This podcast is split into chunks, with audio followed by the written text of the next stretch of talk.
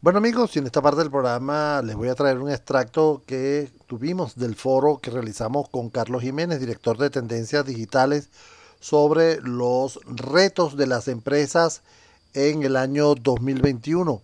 Un foro que realizamos cada 15 días y del cual le traemos los puntos más importantes. Escuchemos entonces a Carlos Jiménez, director de Tendencias Digitales, con su presentación. Claro que sí, bueno, eh, eh, muchas gracias de verdad por la invitación nuevamente. Y bueno, a todas las personas que están conectadas, que ya veo que son más de 50, eh, de verdad que un gusto poder compartir con ustedes. El año pasado estuvimos haciendo unas cuantas encuestas de gran envergadura en la región.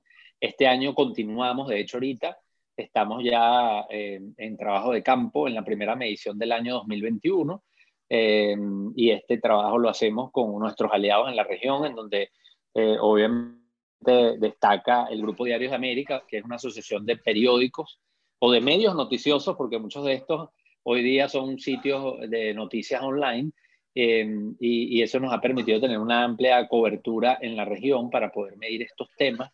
Eh, también hemos realizado el año pasado, de hecho, parte de lo que les voy a mostrar hoy es una encuesta en empresas, en donde también contamos con apoyo de Benancham en el caso de Venezuela, pero que la realizamos en varios países de la región y nos permite un poco medir la parte empresarial, porque mm, también nos interesa conocer, bueno, cuáles son los problemas de, los empresarios, de los ejecutivos, eh, cómo han reaccionado, cómo ven la situación. Eh, y eso es un poco lo que les voy a comentar hoy. Precisamente en este mes de mayo estamos en campo tanto en la, empresa, en la encuesta de las personas o de los consumidores a nivel regional, con el apoyo del Grupo de Diarios de América, como de la encuesta de empresas en donde también estamos midiendo todos estos temas ya para este 2021. Entonces voy a pasar a compartirles la pantalla y eh, conversar un poquito sobre estos temas. Eh, y bueno, con mucho gusto después, seguramente con Edgar Rincón acá de por medio, vamos a tener un, espacio de preguntas y con mucho gusto podríamos profundizar. las preguntas las pueden hacer, Las preguntas las pueden hacer por, por el chat y las vamos tomando en cuenta. Exacto. Bueno, tengo, tengo un moderador de lujo aquí. Eh, Edgar. Entonces, este, bueno, eh, esta eh, intervención que voy a hacer consta de tres temas fundamentales. El primero, ver un poquito el contexto, que ya Edgar con sus preguntas me, me llevó hacia allá, entonces voy a concretar algunas de las cosas que ya dije. Luego quisiera poner en blanco y negro cuáles son los retos más importantes que enfrentan las compañías, que probablemente ustedes saben, cada uno de ustedes, así como los tengo yo, cuáles son nuestros retos, pero siempre es bueno entender eh, en general, cómo, cómo, lo vemos la mayoría y, qué cosas podemos hacer. Y por último, un tema más, más proactivo. Eh, bueno, ¿cómo podemos competir en un mundo como el que tenemos hoy, que es un mundo que está asignado no solamente por una pandemia, sino ya eh, por otros cambios que nos venían incluso retando de manera importante, como por ejemplo la disrupción tecnológica. Entonces vamos a hablar un poquito de esas habilidades que, que yo recomiendo eh, desarrollar en la compañía y para la cual, por cierto, he desarrollado un programa de habilidades para competir eh, que, que, nos ha permitido ayudar a las empresas a desarrollar esos cinco temas que consideramos fundamentales en el mundo de hoy.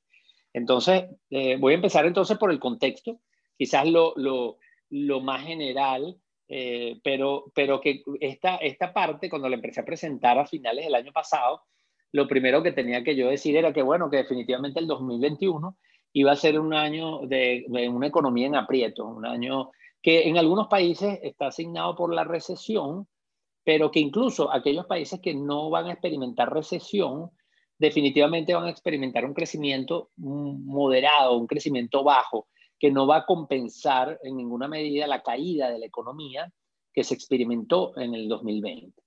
Fíjense que para América Latina, según datos de la CEPAL, que es la Comisión Económica para América Latina, eh, la caída del 2020 fue una caída del 7,7%. Eh, y, y, bueno, nosotros podríamos, es una caída estrepitosa si lo vemos como bloque, como región. De hecho, se, se, se, se menciona o se analiza de que esta es una de las crisis más grandes que ha tenido la región en más de 100 años, porque podemos tener situaciones muy críticas en un país determinado pero acá estamos hablando de una región eh, que va desde México hasta la Patagonia, eh, con Chile y Argentina, y, bueno, eh, es, una caída muy importante. Pero fíjense que el, crecimiento esperado para el 2021, en la lámina dice 2020, pero es 2021, eh, es, es, pírrico en comparación. Y entonces en el 2021 hay una, un crecimiento en la región, que por cierto, esto no es uniforme, eh, entonces vamos a ver países que van a crecer muy poco, otros países incluso se mantienen en recesión, y entonces esa recuperación, producto de esta crisis de pandemia que estalla en el 2021, el 2020, perdón, puede tomar varios años para algunos de los países. En el caso de Venezuela se habla de hasta el 2008, el 2028 en unos países más pronto que tarde. Entonces, esto es importante porque hemos aprendido muchísimo, eh, sobre todo los que hemos hecho negocios en Venezuela, de cómo trabajar en una economía en recesión, cuáles son los comportamientos típicos de los consumidores de acuerdo a la etapa y qué podemos reaccionar y cómo podemos manejarlo. Eh, pero no todos los países tienen este nivel de enojado, por lo menos ahora. Entonces, esto es algo que hay que entenderlo y que, y que determina mucho de las estrategias. Yo no voy a profundizar en esto, ya tenemos Hemos hablado mucho de esto y tenemos incluso una conferencia que habla de negocios y marketing en tiempos de crisis donde profundizamos todo esto. Pero ahora lo que quería señalar era simplemente que estamos en un mercado con una economía en aprieto, en donde además seguimos en pandemia, esto del COVID-19, ¿hasta cuándo? Que parece a la canción esta de J. Lo cuando ella decía, ¿y el anillo para cuándo? Bueno, aquí es, ¿y el COVID hasta cuándo? Eh, porque aquí lo que estamos diciendo es definitivamente que eh, el, año pasado cuando veíamos que ya las vacunas estaban eh, casi que disponibles, advertíamos utilizando como base algunos estudios de McKinsey a nivel internacional, donde decíamos, cuidado porque esto lleva tiempo, esto es un proceso complejo que no, no va simplemente de disponibilidad de la vacuna, sino todo lo que tiene que ver con el proceso posterior eh, de esa vacuna y que para que haya una inmunización tenemos que tener vacunado por lo menos un 58% de la población.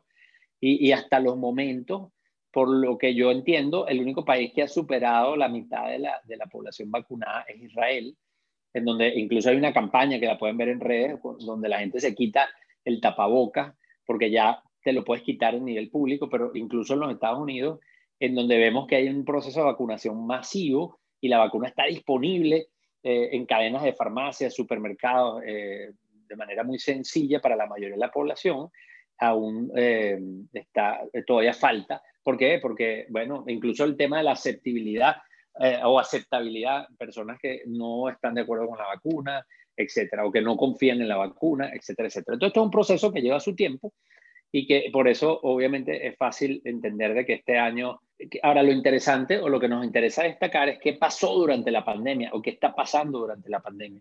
Entonces, bueno, lo primero definitivamente es que hay algunas actividades que han emergido durante esta pandemia. Eh, fíjense que eh, tienen que ver muchas de ellas con la economía de las plataformas. La telemedicina, eh, bueno, como una de, de, las que esperamos que tenga mayor crecimiento, el delivery de alimentos, comestibles, víveres, el comercio electrónico y también algo que hemos llamado en las tendencias, eh, en nuestra conferencia de tendencias del 2021, la economía quédate en casa o cerca de ella. Y allí dentro de esa economía quédate en casa y cerca de ella, aquí destacamos, por ejemplo, las personas que están haciendo ejercicio dentro del hogar. Entonces hay una, una potenciación, mucho de esos ejercicios, por cierto, a través también de conexiones, de streaming, de, aplicaciones. Eh, así que lo que vemos es un surgimiento de algo que ya veníamos señalando antes de la pandemia, que es la economía de las plataformas. Y eso es, importante porque es algo que sucede durante esta pandemia, se acelera esa tendencia que veníamos analizando. Y en materia de comercio electrónico, más que un, un aumento en términos del alcance del número de personas, lo que vemos es un cambio de patrón de compras, lo que vemos es un aumento en el volumen de negocio. Y fíjense que algunos rubros se dinamizan, así como se ven afectados negativamente el turismo, los tickets para los eventos, las prendas de vestir en una primera etapa, vemos cómo se, dinamizan los artículos electrónicos para esa economía quédate en casa, en donde hay entretenimiento del hogar, dentro del hogar, pero también hay el SOHO o Small Office, Home Office, y la gente ha tenido que recurrir a comprar equipos, routers, tabletas, laptops, etcétera, bebidas alcohólicos, medicinas, alimentos, este, y videojuegos eh, también por todo este tema del entretenimiento dentro del hogar. Entonces, esto es algo importante. Esto lo vamos a profundizar este año. De hecho, el evento de tendencias digitales lo vamos a centrar en, en temas de e-commerce, eh, porque ya en el 2018 nuestro evento se llamaba Llegó la hora del e-commerce porque preveíamos que ese año más de la mitad de la población de América Latina iba a comprar por Internet, pero por supuesto ahora con la pandemia esto recibió un impulso que IBM en un estudio estima que es equivalente a eh, cinco años. Es decir, el COVID-19, IBM estima que ha impulsado la industria del comercio electrónico en cinco años. Después de la pandemia, eh, lo que sí es importante es que después de la pandemia no todo volverá a la normalidad. Fíjense que en la encuesta de tendencias digitales le, le preguntamos o le damos una frase a la gente y, y, y el 30% apenas es el que dice que va a retomar sus hábitos de vida previo a la crisis. Es decir, el restante 70% lo que está admitiendo de manera implícita es, bueno, no todo volverá a la normalidad. Hay grandes diferencias. Aquí, claro, la clave, eso lo profundizo en otra conferencia, no voy a entrar en este detalle, pero la clave es entender qué cambió para siempre, qué vino para quedarse y qué cosas son coyunturales o están durante la crisis. De todas maneras, a grandes rasgos, es importante entender de que somos seres sociales y de que eh, pensar de que nos vamos a quedar en la casa siempre, que no vamos a mandar a nuestros hijos al colegio, eh, no, no, es consono con nuestra naturaleza. Entonces, muchos de esos comportamientos son temporales, aunque sí vamos a pasar a tener un mundo mucho más conectado, mucho más digital, quizás un mundo más omnicanal. Eh, bueno, en esta parte quiero mencionar entonces algunos de los retos. Eh, fíjense que cuando le preguntamos a las empresas cuáles son sus problemas, esto lo estamos actualizando ahorita, pero eh, en la encuesta del 2020 los principales problemas eran la caída de la demanda, obviamente, eh, que era la consecuencia directa del aislamiento y de, la cuarentena, la incertidumbre, que Edgar lo, mostró en una de, las láminas que, que, compartió al comienzo, la incertidumbre, el no saber qué va a pasar, cuánto va a durar la pandemia, por ejemplo, morosidad de los clientes, porque obviamente es una consecuencia de eh, un círculo vicioso en donde hay caída de la demanda, entonces algunas empresas tienen problemas de flujo de caja, no le pagan oportunamente a sus proveedores, etcétera, etcétera. Dificultades para operar que tienen que ver con las restricciones, etcétera, cierres, horarios, gente trabajando desde la casa, lo cual para algunos ha sido eh, totalmente inocuo, pero para otros ha representado un gran reto por el tipo de negocio, el tipo de personas, infraestructuras, por ejemplo, en países como Venezuela, en donde es todo un reto tener a la gente trabajando desde el hogar porque tenemos un ancho de banda eh, muy limitado etcétera. Baja producción de la mano de obra vinculado a estos temas y restricciones en horario. Entonces, esos han sido los grandes problemas que las compañías han mencionado eh, y las estrategias, eh, cómo han respondido las compañías, podríamos resumirlos en dos grandes áreas. Aquellas respuestas que tienen que ver con el personal, porque como vieron en los problemas, habían algunos que tenían mucho que ver con ese tema del recurso humano y obviamente con los clientes. Y si lo vemos, eh, bueno, tiene que ver con, con cómo manejamos cómo, trabajamos con nuestros colaboradores en medio de una pandemia, a través de trabajo remoto, a través de, cuidar eh, las superficies, las oficinas, eh, etcétera, para evitar contagios o propagación del virus, y las que tienen que ver con los clientes en términos de cómo nos comunicamos con ellos, porque también una de las cosas que aprendimos es que estos clientes están preocupados, pero también están frustrados y ansiosos, entonces esa comunicación tiene que adaptarse, cómo aprovechamos de comunicarnos a través de canales digitales, cómo reinventamos o reajustamos nuestro portafolio y cómo tenemos que flexibilizar ciertas condiciones comerciales para atender a, ese mercado.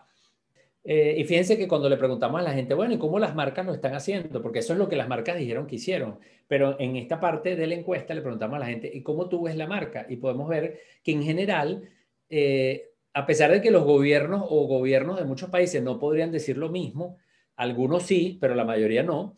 Y, no, y ahí no voy a entrar en esos detalles, pero en términos de las marcas, en general hay una buena evaluación. Fíjense que el 66% evalúa las marcas en, términos de, enfrentar la pandemia de forma positiva.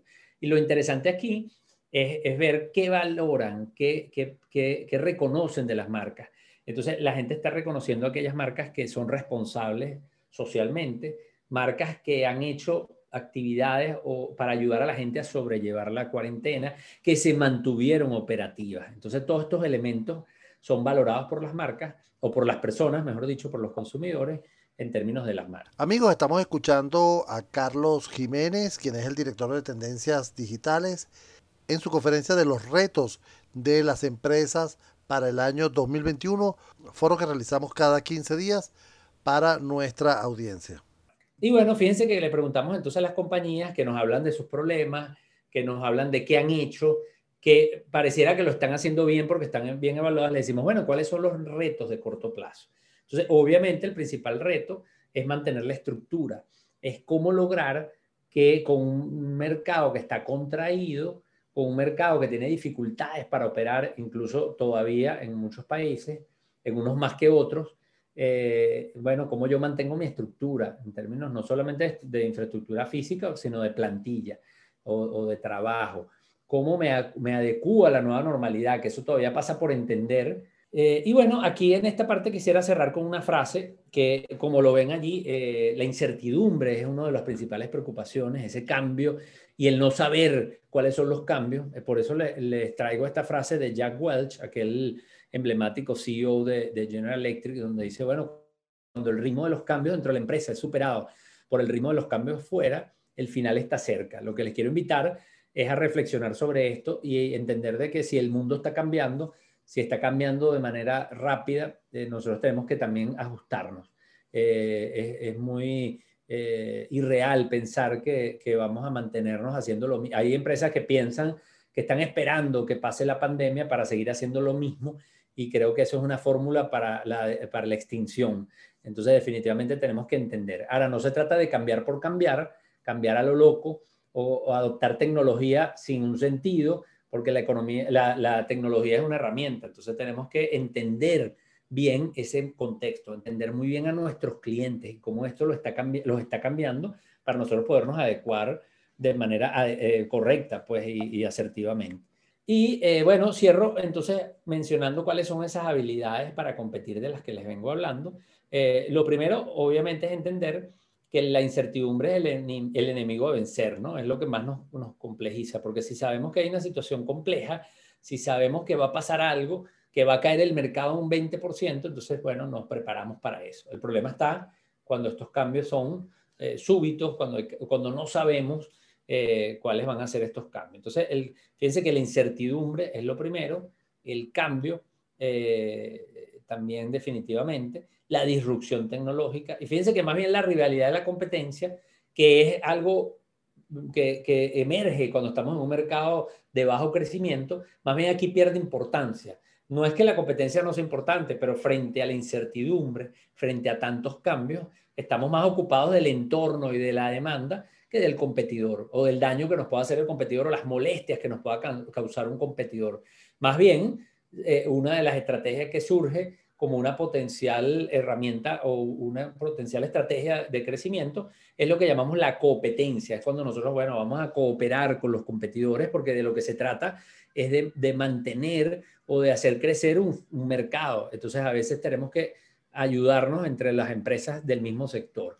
Entonces, una vez que vemos esto, también quisiera destacar lo que mencioné hace algunos minutos, que eh, cuando le preguntamos a la gente qué espera de una marca, para que tengamos idea de esto, cuando nosotros le preguntamos a los consumidores qué esperas de una marca o por qué admiras una marca, que eso lo hacemos en tendencias digitales, en el estudio regional, lo primero es la calidad. Después empezamos a identificar un atributo que ha crecido muchísimo, que es la autenticidad. La gente quiere marcas auténticas, que hablen claro, que sean sinceras, que estén comprometidas con la calidad, que se arriesguen a innovar, eh, etcétera. Pero también aparece en tercer lugar la utilidad, marcas útiles. Pero cuando en plena crisis le preguntamos a la gente, ¿qué esperas de una marca durante la crisis? La utilidad emerge. La utilidad se convierte en protagonista porque la gente está recurriendo en un tiempo de crisis a lo funcional, a resolver problemas y necesitar marcas que sean útiles en ese momento, que se mantengan operativas. La primera habilidad es la inteligencia contextual. ¿Qué significa la inteligencia contextual? Cuando el líder es capaz de identificar lo que está pasando en ese contexto y hacia dónde va el mercado para poder tomar las mejores decisiones.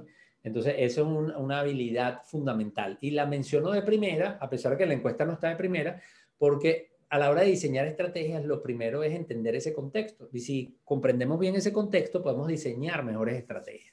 La segunda es el pensamiento estratégico, porque una vez que entiendo el contexto, tengo que tener un pensamiento o una habilidad de pensar estratégicamente para diseñar estrategias de negocio, no solamente las de corto plazo que buscan la viabilidad del negocio, sino también aquellas que una vez que se supere esta crisis me van a permitir mantenerme competitivo. La tercera habilidad es la agilidad empresarial, que tiene que ver con cómo yo, una vez que tengo esa estrategia clara, que atiende un contexto, entonces yo puedo adaptarme, puedo ser flexible. Eh, y ahí, em, eh, básicamente en el desarrollo de esa habilidad están algunas de las metodologías ágiles como el Scrum, el propio Design Thinking que me permite innovar eh, en, en, productos, en servicios, en procesos, incluso modelos de negocio para adaptar. La cuarta, ah, bueno, una vez que hago todo esto y voy flexibilizando la organización, necesito la tecnología, ya lo vimos en la encuesta, es una gran herramienta, pero necesito más que la tecnología o que solo la tecnología, necesito la habilidad o el desarrollo organizacional para poder aplicar o utilizar esas tecnologías y convertirme realmente en un maestro digital. Entonces, fíjense que la encuesta, eso sí me llama la atención, la mayoría de las empresas habla de marketing digital, pero eh, ahí hablamos nosotros es de madurez digital, ni siquiera de transformación digital, que suena como algo muy metamorfósico. La quinta habilidad, que es el bienestar, que está de quinta no porque sea la, más la menos importante, sino que es la que conecta ya la parte interna con el colaborador. Eh, en este caso, como dice Don Tapsco, los negocios no pueden prosperar en una sociedad que está fallando. Entonces las empresas hoy más que nunca están preocupadas, fíjense que aparece de segundo en la encuesta, eh, por el bienestar de sus colaboradores, de cómo los cuidan, de cómo eh, estamos hablando de, la conjunción de lo físico con lo mental, etc.